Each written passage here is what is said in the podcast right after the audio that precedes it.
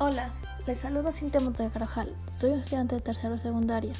Estás escuchando La venganza de la Tierra. En esta oportunidad trataré acerca de la contaminación al aire y quitaré a conocer los causantes que ocasionan ese tipo de contaminación, las consecuencias que paga el ser humano por contaminar y las formas de solución para remediar el daño que ocasionamos al planeta Tierra. Entendemos por contaminación del aire la presencia de sustancias químicas y partículas en la atmósfera, alterando su composición y suponiendo un riesgo para la salud de las personas y de la naturaleza. Los gases contaminantes del aire más comunes son el monóxido de carbono, el dióxido de azufre y los óxidos de nitrógeno, producidos por la industria y por los gases producidos en la combustión de los vehículos. Los fotoquímicos como el smog y el ozono son producto de los ácidos de nitrógeno e hidrocarburos al reaccionar a la luz solar. Desde que la revolución industrial inició en la segunda mitad del siglo XVIII, los procesos de producción en las fábricas, el desarrollo del transporte y el uso de los combustibles han incrementado la concentración de dióxido de carbono en la atmósfera y otros gases que son muy perjudiciales para la salud. Lamentablemente estamos viviendo una situación muy difícil, ya que según la Organización Mundial de Salud, OMC, el estado de la atmósfera actual provoca, por simple acto de respirar, la muerte de alrededor de 7 millones de personas al año, el 50% debido a enfermedades respiratorias agudas, el 43% de enfermedades pulmonares obstructivas y el 29% por cáncer de pulmón. Otras consecuencias provocadas por la contaminación al aire es el efecto invernadero, que ha pasado de ser nuestro gran aliado a ser un riesgo para nuestra supervivencia. La inundación de ciudades costeras, la certificación de zonas fértiles, el deshielo de masas glaciares y la proliferación de huracanes devastadores son solo algunas de sus principales consecuencias. El daño a la capa de ozono es otra de las tantas consecuencias, la cual ayuda a filtrar los rayos UV antes de llegar al planeta Tierra.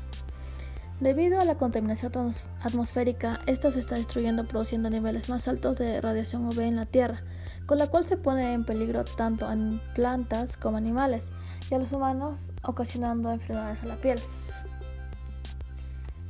Asimismo, entre las causas que ocasionan esta situación se encuentran la agricultura, junto a la deforestación, es responsable de cerca de un cuarto de las emisiones mundiales de gases contaminantes. Según la FAO, Organización de Naciones Unidas para la Alimentación y la Agricultura, asegura que si incluimos los cultivos, la ganadería, la silvicultura y la pesca, las emisiones casi se han duplicado en los últimos 50 años y pueden aumentar en otro 30% para el año 2050. La ganadería causa el 14,5% de todas las emisiones antróficas de gases de efecto invernadero, que son el dióxido de carbono, el óxido de nitrógeno, el metano, los gases fluorados y el ozono. Pues bien, el ganado representa aproximadamente la cuarta parte de las emisiones del metano, que libera a través de la fermentación intestinal y la putrefacción de los excrementos. Dos tercios de las emisiones mundiales por gases invernaderos se ven al modo en el que producimos y usamos la energía. Es fundamental acudir a fuentes de energía limpias en vez de usar combustibles fósiles, ya que la combustión de carbono, petróleo y gas produce dióxido de carbono y óxido de dióxido nitroso. El transporte contamina por tierra, mar y por aire. Si solo nos basamos en los vehículos, son responsables del 15% de las emisiones de CO2, saturando la atmósfera con monóxido de carbono, hidrocarburos, óxidos de nitrógeno. La fabricación de productos químicos industriales a base de nitrógeno emite óxido nitroso, por ello, para disminuir la contaminación del aire podemos proponer lo siguiente. Contrarrestar los efectos de la contaminación ambiental en la salud a partir de prácticas cotidianas de actividad física, asumir la autoestima como valor personal para dar alternativas de solución a problemas diversos, crear un cronograma de actividades que nos ayuden a superar enfermedades relacionadas con el estrés y la obesidad. Reemplazar la energía no renovable, porque al producirla sueltan muchos gases contaminantes. Usar el transporte público y personal solo cuando sea necesario. En su lugar se pueden usar bicicletas o caminar.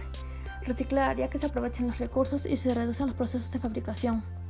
Cuidar las áreas verdes, así se puede absorber el dióxido de carbono y darnos oxígeno.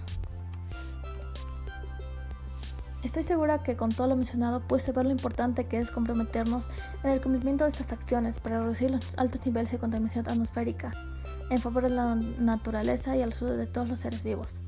Finalmente, te invito a reflexionar sobre tus acciones, recordando todo lo mencionado y cómo nos hacemos daño a nosotros mismos. Recuerda que con una acción puedes ser parte de la solución para parar la contaminación. Gracias por permitirme llegar hasta ti y escuchar la venganza de la tierra. Se despide Cintia Montoya Carvajal.